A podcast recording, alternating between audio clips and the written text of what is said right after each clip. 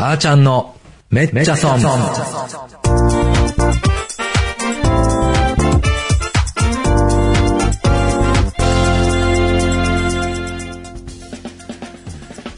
皆さんこんにちは。パーソナリティのあーちゃんです。今週も始まりましためっちゃ損。この番組は成功の陰に失敗あり、めっちゃ損したことのある様々な分野のゲストをお招きして、その失敗談の中から得た教訓をシェアしようという番組です。今日も未来は小さな一歩から、あなたのこれから応援する放送局、これから放送局よりお送りいたします。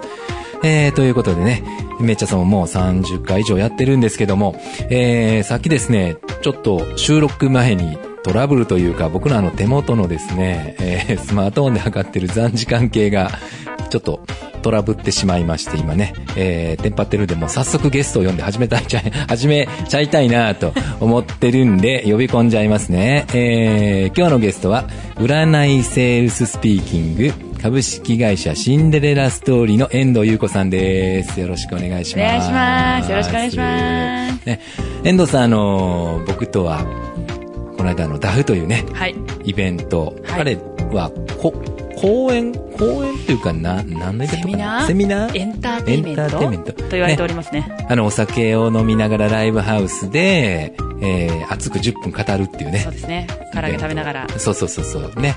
えー、の、まあ、オーディション同期というか、ちょっと一緒の会にオーディション受けて、そう。ねめっちゃいっぱいいたんですよね。いたいた。あれもだいぶほら、大きなイベントになってきたから、うんね、希望者の方結構増えてきてて、そうですね。僕ら受けた時、10人、10 10人。10人でしょ？今までで一番多いって言ってましたね。そうそうそうそうそうそう、10人ね。10人受けて、4人 ?4 人でしたっけ？4人ですね。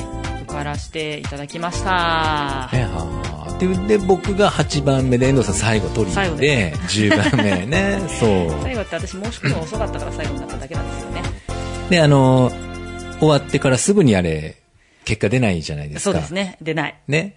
どうなんだみたいなねそう。で、どうなんだ、どうなんだ。で、あのー前に出た人に聞いたら、結構ね、す、すぐではないですけど、え、何日後かに結果来たよって聞いてたのに、僕らの時やっぱ多分人数が多かったせいか、ちょっと待ったでしょそうですであれ？めっちゃ緊張すると思ってそうそう、めっちゃ緊張するなと思ってたんですけど、まあそんな中ね、あの、実はな、ないないまあ、遠藤さん面白いなって思いながら聞いてたんで、そう、あれが多分、うか、受かってるっていうか、うん。私もあれです荒木さんはこれは受かってるんだって思ってました。っていう、まあ、褒め合うっていうね、今日30分褒め合って終わるっていう。はいね気持ち悪いですねあそうそう。気持ち はね、えー本人同士は気持ちいいんですけどね、えーみたいな感じで進めていきたいなと思うんですけども、はいえー遠藤さんといえば、もっと、エステティシャン？エステティシャンっていう言い方はあれなのかな、エステサロンを経営されてたんかな？そうです。ねまあ、一応店は残ってるんで、してるということにしておきましょう。あ、そうかそうかはいそうか。今もエステのお店を経営しつつ、はいえー個人事業主の方向けに、そうです。占いセールスね。そうです。占い、あの、ドンとセルの方ですね。ドンとセール。あの、押し売りしませんよっていうあ、スマートなセールスです。スマートなセールスにもかかわらず、制約率が70%そうです。70%というか70%以上ですね。以。上。へー多分自分でやったら調子良ければ全然100%。いく。なるほど。え、その、だからマーケティングのメソッドを、そうですえーと、伝えながら、はいえーエステもやりながら、そうですね。こういう、講講師というか活動もしながら、しつつし。つつ。っていうかまあ、そっちはこれからかな。これからどんどんそどんどんね、うん、行こうかな、みたいな感じなんですかね。えー、ということでね、ちょっとだけ過去の経歴を紹介させていただきますと、はいこれすごいですよね。えー、エステティシャン時代、はい全国売上トップはいを年間継続。はい。ずーっと毎月トップやったってことですか？1年間全国トップ。おー、1 年間。1年間ずっと。。1年間、例えば、一月2位になっちゃったな、とかはありますけど、まあ、1位、2位です。あー。未満はないない。うーん。で、あ、そうそう、これ、この間、あの、予選の、予選とオーディションの時にもはい、聞いて僕びっくりしたんやけど、あの、独立後に駅から40分の立地のところに、はいそのお店を作ったにもかかわらず、はい月収100万円を達成そうです。これすごい。結構すごいですね。しかもベッド1台ですからね。え、1台で100万円分ってこと？ですすごい。もう、じゃあもう、常に満員。そうですよね。そうですよね。え、だって、駅から40分でしょ？そうです。だからみんな車で来てもらわなきゃいけないっていう感じですよね。で駅に来た方をお迎えっていうシステムがあったんですけども。ああ、なるほどね。一応、まあまあ迎えに行って。そうですよ。じゃないとね、やっぱ来てくんないでしょ。まあね、駅から40分歩いてまでエステしようとは思わないよ、ね。バス停からもね、15分ぐらい歩くんですよ。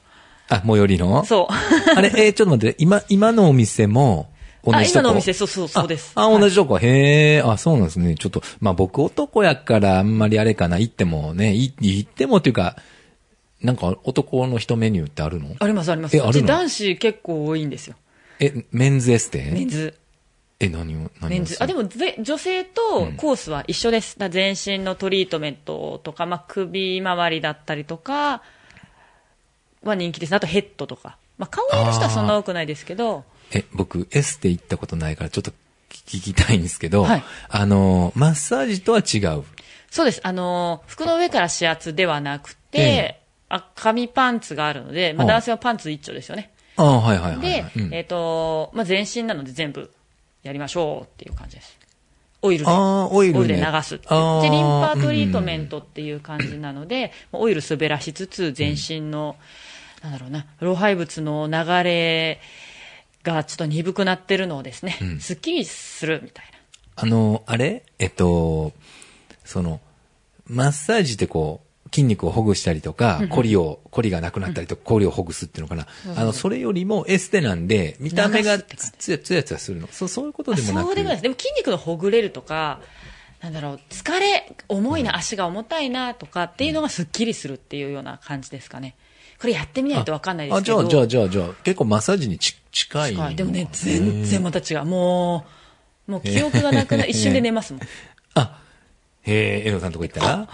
お起きてるよって言うんですけど、絶対寝てたじゃんみたいな方多いですね。へえ、あ、そうなんですか。ちょっと、いや、一回行ってみようかな、なんかね、これ、そんな。あ、いいですよ。あの、ね20%オンで。あ、オンで。なるほどね。まあまあ、そんなね、いろんな、こう、ちょっとあの、エステとかですね、はいえーうまあ、セールスについてね、えー今日はいろいろと知らないとめっちゃそんな話を、はいあの、お伺いしたいと思うんですけども、はい。まず、一つ目、はい。20キロのダイエットに成功。そうなんです、私ですね。あの、ご存知の方もいるかもしれないんですけども、20キロダイエットしました。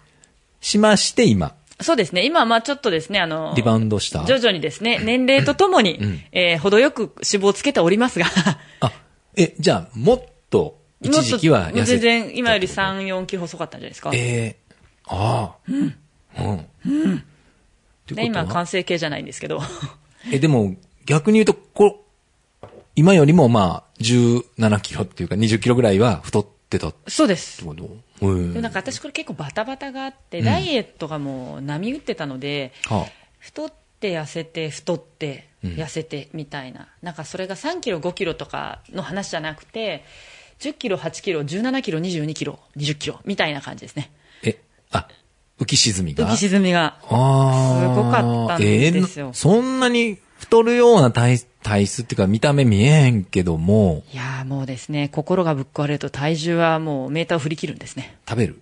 食べちゃう。食べないダイエットをした時期があって、で本当に痩せたんですけどそこからリバウンドがすごすぎて22キロ太ってそこから20キロやったんですよ。あの、ちょっと、まあ、あうん、あの、僕、そんなに痩せてる方違うんやけども、あの、20キロ太れって言われてもちょっと難しい。そうなかなかのスキルがいるでしょ、うん、痩せるのも大変だけど20 20キロ太るのも大変なんですよ、うん、なんかね、頭おかしくなるぐらいですね。あのありますいろいろ。いろいろ。うん、で、まあね、これちょっとありきたりな質問なんですけど、はい。20キロね、まあダイエットに成功する秘訣みたいな、そう。そう、ここ、ちょっと、聞きたいでしょ、うん、聞きたい。これねみんなすごい勘違いをしてるんですけども、みんなね何をやったら痩せるんですかって聞くんですよまあね。手段と方法ね。うん、手っ取り早くね。手っ取り早くね、うん何やったらいいですか？もねえっと何をやってもうん。痩せる人と痩せない人が決まってます、同じことやっても痩せない人がいるんですよ体質に合ってないとかじゃなくて、うん。これはあの目標をちゃんと定められてない人は何をやっても痩せません、ああ、なるほど。その、も、目標っていうのは、えっと、な、何キロ痩せるとかいうこと？じゃなくて、例えば何のために？あの、結婚のためとか？そうそうそうそうそうそうどそういうのもいいの？何でもいいの？どちらもですあのあーどういう状態になっていたいかあ、と、まあ、具体的な数字も必要なんですけど、あと、納期もいります。納期っていうか、期限。期限。うん。だから、一番ダイエットに成功するのは、ブライダルのお客さんなんですよ。あ、まあ、決まってるもんそう。ね。何月何日に式があってて、しかもこのドレス着るって決まっててうんうんうん、ここでこういう式を挙げるってもう頭の中で完全なイメージができているので、あとはそれに向かうだけだから、途中で心折れないんですけど。確かに。そして周りにも言うて待ってるもんね。えそうそうそうそう。自分だけやったらついついやる、まあ、ええかとかなるけど、そうそう。もう周り巻き込んで、そう、人呼んじゃってますからね。でそういう状況を作り出すとかっていう人が一番成功の近道です。逆に、リバウンドをね、そのよくあるじゃないですか。結婚式っていうか結婚する前は痩せとったのに、はいはい なんやねんっていう話ね、よく聞きますけど、こうリバウンドをしない、その、こコツ？リバウンドしないコツはでも習慣化しちゃうのが一番結局はリバウンドしないんですよ。全然面白い話じゃなくて申し訳ないえ、んですけど。なになになに習慣化しない？結局、ダイエットで失敗する人は私もそうなんですけど、無理なことするんですよ。短期間で。食べないとかうんうんうん、今、あの、うんうん。流行ってるファスティングとかもあるんですけどもうんうんう、ん。あれも、長期間やりすぎたら、どうせご飯食べてない時期長くなるんでうん、それ腹減るに決まってるじゃないですか。うんうんうんうん。で人間は飢餓状態が一番良くないって分かってるんで、うんうんうん。何にしても食べなきゃって思うんですよ、うんうんうん。それは精神的なものよりもっと深い潜在意識なんで、うんうん。もう止められないんですよ。うんうん。でそういう無理なことをしないってことですよね。なるほどね本当。ご飯だったらじゃあ10%減らすとかならできるじゃないですか。できるできるできる。あ、だからそれを、だからできる範囲で長く続けるっていうところがポイント。そうですなるほどね。まあ、うん、あの、当たり前っちゃ当たり前。めっちゃ当たり前なんですけど、でもこれができないからみんな。そうやね。うん。で、できないもんね。そう、んん意外と。だそんなに難しいことやらない方がいいです。なるほど。私に言わせると。なるほどね長期戦で計画的にやった方がいいですやね。った方がいいね。で、目標を立てる。これはなんか本当にあの、よく、えーっと、僕最近研修講師の勉強とかもしてるんだけど、よく言われるのが、やっぱその、目標っていうか、なりたい自分と今の自分の、まあ、ギャップを正しく把握して、まあ、いかに埋めるかみたいなね。なんかそういうことをよく言われるんだけど、基本目標からの逆算ですからね、今は。うんうんうんうんなんだけど、失敗しちゃう人は今、今、今ってその日暮らしのことばっかりやっちゃうんで、疲れちゃうし。なるほどね。なるほど、なるほどね。ありがとうございます。なんかまあまあ、20キロね、成功してらっしゃるから、まあまあ、説得力はありますけどもね。そうでしょう。うん本当に当たり前のことをどれだけできるかなんですよ。ねえ、これででもまた来年読んだ時に20キロ太ってたら結構面白いですけどね。やっちゃいました。うん、うん、うん。なんか僕、まあもう僕面白いかどうかで、あの、判断するんで、うん、あの20キロ太ってね、あの、また遊びに来ていただきたいなと、はい20キロ生活なら20思いながらも、はいもう一つ行きましょうかね。はいあのーあ、これこれ予告をする。はい予告をするとめっちゃ得。そうです。予告にすると、予告するとめっちゃ得なことがあるんですよ。予告ね。これは、うんあのー今もちょっと皆様、Facebook ライブ動画で配信されてる部分があるかもしれないんですけども、何かをやるときに、事前にお客さんにお知らせすると、うん非常に、えーお得ですよと。あ、今日もこのめっちゃそんの、えー配信の告知を急遽ね、お昼のそう12時でしたっけ、うん。にやってくれたけど、はい。あれはそのお昼に、お昼の12時にやることをさらに告知してたんね。そうです、そうです。だからすごいわかりやすく言うと、あの、映画って見に行ったことあります？あるある。あるでしょ？あの、映画のうん。前にうん。予告あるじゃないですか。ある。あるある。あれ、カミングスーンと6ヶ月後じゃねえかと思いません？うん。でも見ると、うん。あ、行かなきゃって、見なきゃとか思うじゃないですか。思う。っていうかもうできてるやんとか思う。そうんもう早く、なんでその、あの、6ヶ月先なんとか思う。うんだから、出来上がってなくても、うん中身そんな完璧に全部喋ること決まってなくても、やるよっていうのが分かった時点で、うんもう告知はしといた方が、興味をね、持ってもらえる場合があるんですね。いや、それはある。ある。あるし、さっきのちょっとあの、ダイエット話にもつながるのかもわからへんけども、えっと、告知をするということは、まあ、責任持ってやらなあかんから、ちょっとこう、逃げられないプレッシャーというか 言ってもうたし、なんか面白いことちゃんとやらな、みたいなね。完成させなくてはいけない状況を自ら作り出すっていうのも非常にあの追い込む。追い込む。追い込むね。大事ですねうん。で、かつ効果もあるし。そうです。うん。で結局人って自分追い込まないでやらないですからね。うん。やらないで済むことはやらなくないですか、そやね。あ、じゃあ、ね、もう、あの、セールスでも、あの、ダイエットでも、とにかく告知。告知、告知、やるよとか。やるよ、宣言。宣言をする。することから始めちゃった方がいいですね。なるほどね。うんなるほど。すごい思う。そうなんですね。いや、これも、うん、あの、わかるな。わかるわかる。もう一個行きましょうか、せっかくなんで。えーっと、集客から始めてると失敗する。そう。うん。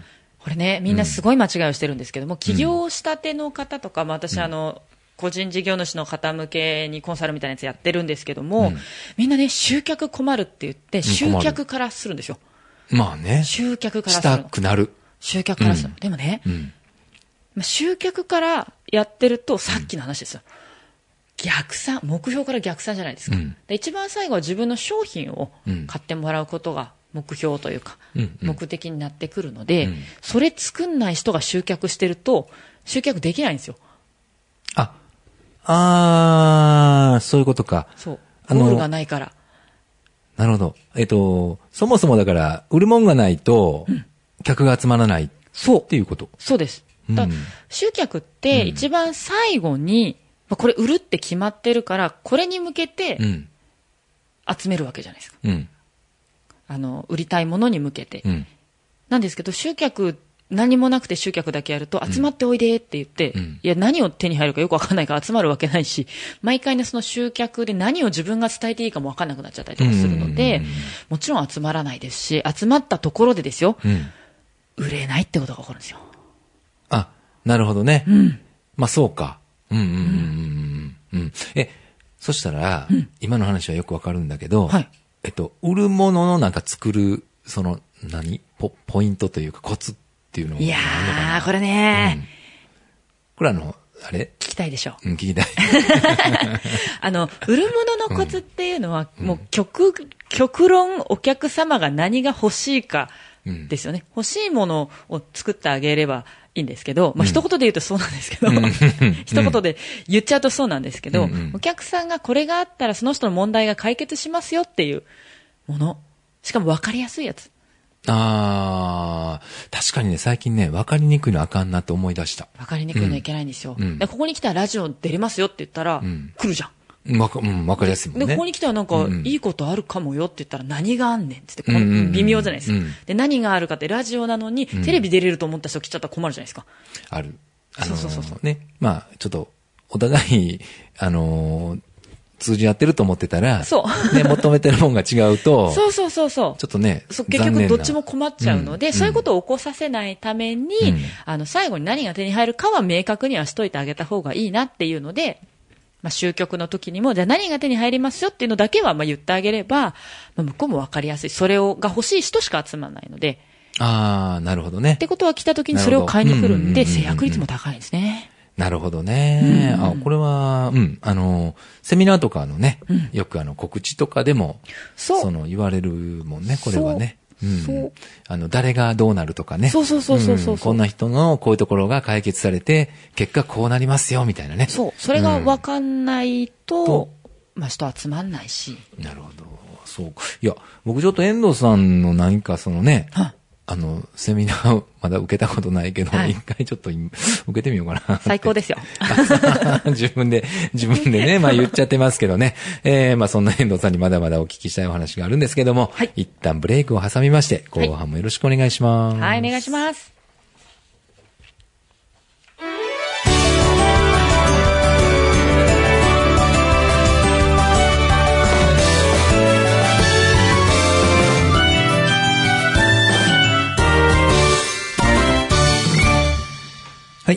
それでは後半もお付き合いください。後半はですね、えー、やってしまったメチャソンということで、はい。いろんな方からね、失敗談とか聞いてるんですけども、はい、やっちゃってますね。えー遠藤さんやっちゃってる？やっちゃってますね。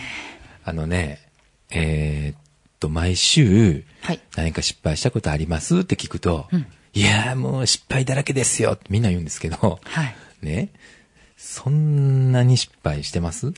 私の失敗は、うんあの、度が、ひどいですね。あ、あ、回数じゃなくてね。そうですね。アホっちゃうっていう、もう、すごいもう、素晴らしい失敗をしてますね。みんなに教えられることがいっぱいある。なるほど。あのね、でも、その、ここでこうやって喋ってるということは、うんその失敗しても取り返しはついてるもんね。そうなん取りですよ。返しはついてる失敗はいっぱいしてる。そうです。うんあの、死ぬこと以外はかすり傷ですね。大丈夫。なんとか、全部なんとかなります。そんな番組やったかなあ 壮大になってきます。のうんものすごい次、次呼ぶゲストも話できへんでぐらいのね、あの、ちょっとそんな失敗してないんですけどいいですかみたいな、えー感じで聞かれそうですけどね。ちょっとはいじゃあいくつか、はいえー紹介していきたいと思うんですけども、はいあ、これはもう、よくあるというか、男に騙される話。そうなんですよ。あの、私の顔を知ってる人は、お前が騙してんじゃねえかってよくね、あ、あの、言われたり思われたりするんですけども、うんうんもちろんそんな時期もありましたよ。あ、あった。輝かしい。輝いや、今でも、これ、Facebook の方はほらね、映像好きなんであれなんですけども、いや、僕も初めて見たとき、ちょっと騙されかけましたもん。あ本当ですか。騙されて見てくださいよ。え、み なんか見ると、めっちゃ損せえへんかな。めっちゃ損したら、え？でも、騙す人は騙されるんですけど、え、騙す人は騙される？騙される。もう本当ここはお互い様だなと思っうん。て、でも今回、その時の騙されたお話1話として結構ですね、騙された最近、比較的最近の話なんですけど、私はこのコンサルのお仕事に入る前にですね、究極の騙されちゃった話があって、私その時期あまりにもお金がなさすぎた時期があったんですよ。あまりにもお金がなさすぎた時期があって、うんうん。もうどうしようもなくて、うん。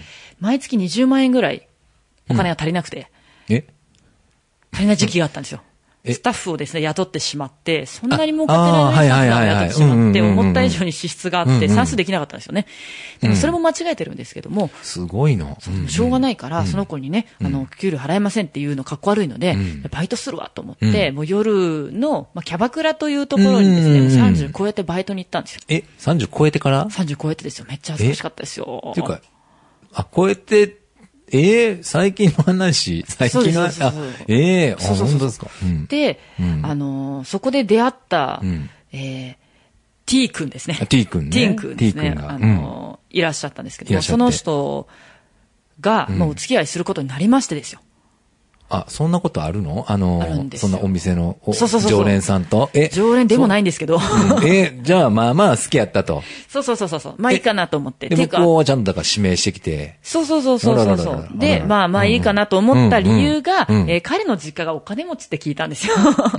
汚いでしょ。ね、なんかあの本当にお金なかったので、なんとかこの人と結婚したら私の生活が楽になるんじゃないかなって心のどこかでというか心の大半を思ったんですね。まあその、毎月20万ひいひい言うて払ってる時だったしね。そうそうそうそうそう。これで私もちょっとなんか養ってもらえるのかな、久しぶりにと思って。で、結婚しましょうって言ってもらったので、すごい短期間で。うんで、ラッキーと思って、うんまあうちの親とかにもですね、ご挨拶に来たんですよ、そのね、T 君は。T 君が。うん。そしたらですね、あの、まあ、同棲をしようって言って、一緒に住むんですけどほもう、週の半分は来るけど、半分は帰ってこないんですよ。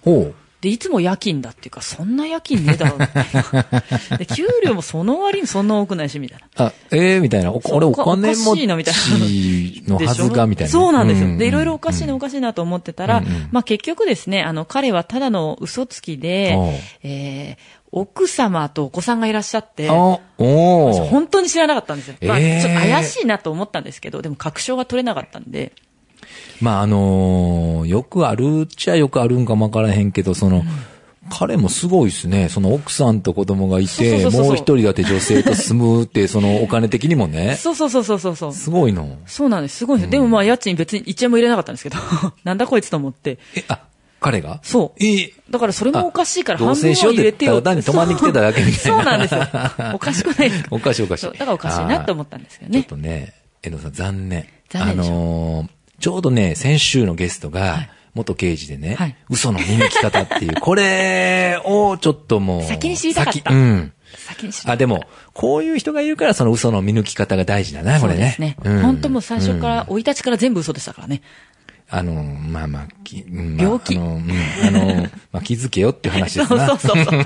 そうなんですよ。だから金に目がくらんで、うんなんか、そういうこと考えてると地に足がつかなくなってですね、しまうぞという。いうね。ことですねなるほどね。うん。あまあまあ、あるあるな感じですね。ええありがとうございます本当ですよ。えーもう一つ行きましょうか。はい今度、これ、うどん屋さんの斉藤さん。はい。うどん屋さんの斉藤さんの話ですね。あのー私、うどん屋さんの斉藤さん、まあまあいますよ。しかも斎藤だし。うん。うどん屋もいっぱいあるし、斎藤も余計いますしね。うん。私、あの、高校生ぐらいから5年間かけて、ううんどん屋さんでアルバイトをしていたんですよ。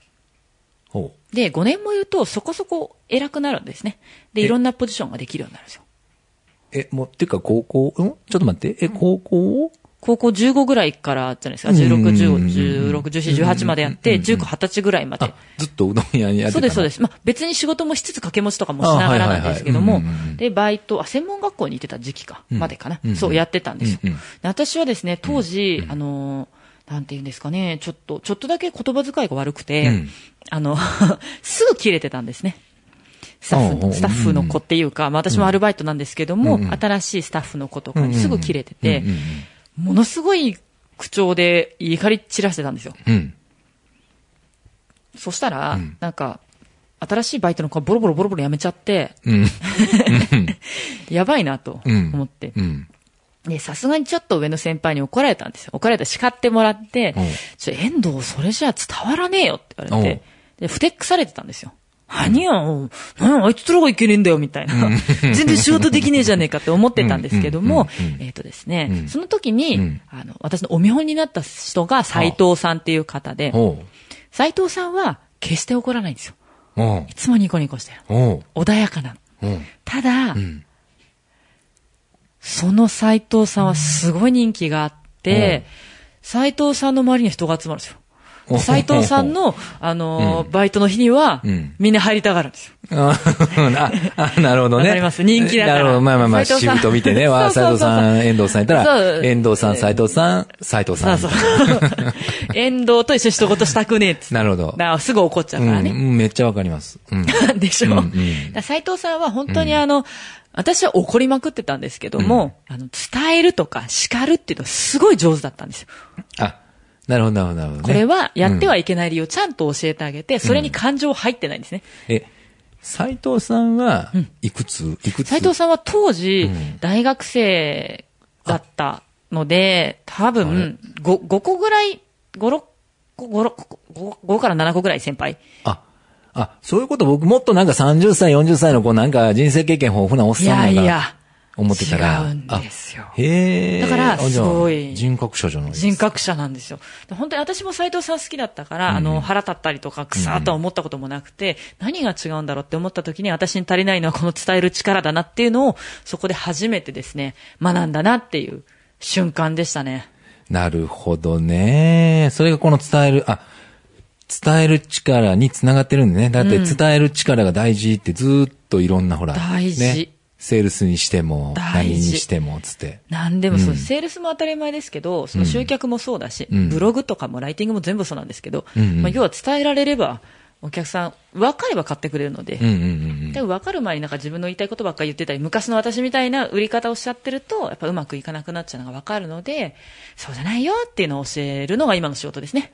なるほどね。うんいや、あのーうん。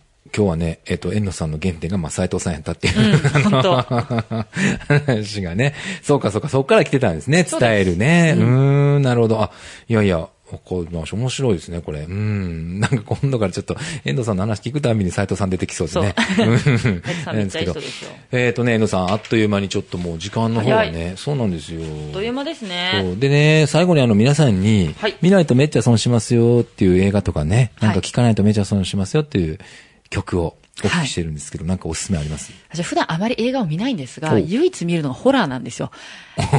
残念なら。がらホラーしか見ないぐらいホラーしか見ないんですけどもその中でも、あの、セブンっていう結構昔の映画なんですけども、ご存知の方もいるかもしれないんですが、あの、セブン7つの大罪って言って、あの、ブラッド・ピットさん。が主演でやられてる映画なんですけど、これ超考えさせられるんですよ。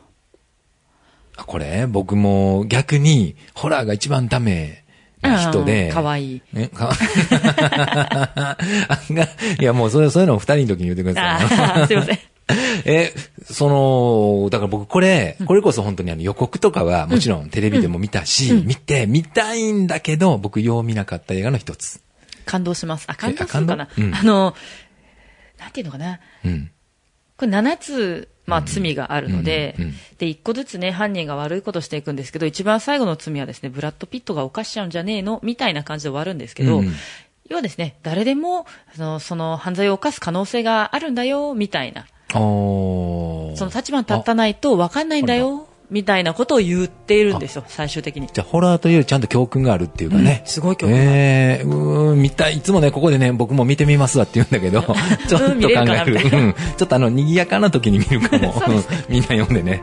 うん。ありがとうございます。ということでね、あの、エンディング曲が流れてきたんですけども、えーっと、今日出ていただいてどうでしたか？いやー、楽しい。楽しいですか？いつもねよく配信とかやってるんでね、うんまあ、慣れ、慣れた感じでしたけどね。荒木さんの声がこんな近くで聞けるなんえ、て。本当ですか？ありがとうございます。もうちょっとね、じゃあトーン下げてええ声でいきましょうかね、最後。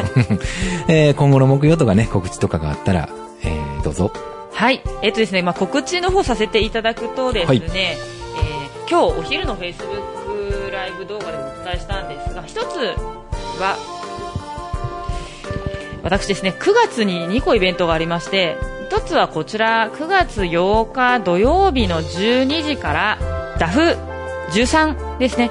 これが、まあ、荒木さんとね、出会う機会にもなった、そうですね、オープニングでね、ちそうょっとおセミナーエンタ。ーテイメントっていうことでやります。12時30分からの東京都の北区の王子。1人10分で講師の先生たちがですね感動笑いあり涙ありうん。の感動のお話をしてくれるよっていうものが一つ。と。そして、そしてこちらですね。こっちの方が分かりやすいかな今を生き抜くっていう大内優さんの出版記念講演会なんですけどなんとですね1000人のホールでやりますよっていうんですがまさかのですねすごい先生のラインナップの中に遠藤が出るんですね、遠藤さんね、これ、そうそうそうそうそう。だってほら、似顔絵の真ん中遠藤さんでしょ、さっきの。そうそうそうそうそう。そうねあのー。とでかく書いてもらったんですけど、うんうん。出ます。ということでで私もですねせっかく皆さんに来てもらいたいなということで普通に来てもらってもいいんですが今キャンペーンをやってて、えーこの出版記念講演会に来てくれた方には遠藤の方からですねやっぱ先生たちって話しゃべるのうまいじゃないですか、うん。でも何がどううまいかってわからない人って結構いると思うんでそれの解説権じゃあ何がうまいと話うまくなれるのかっていうようなのをお伝えする私のセミナーをやってますよと。うんうん。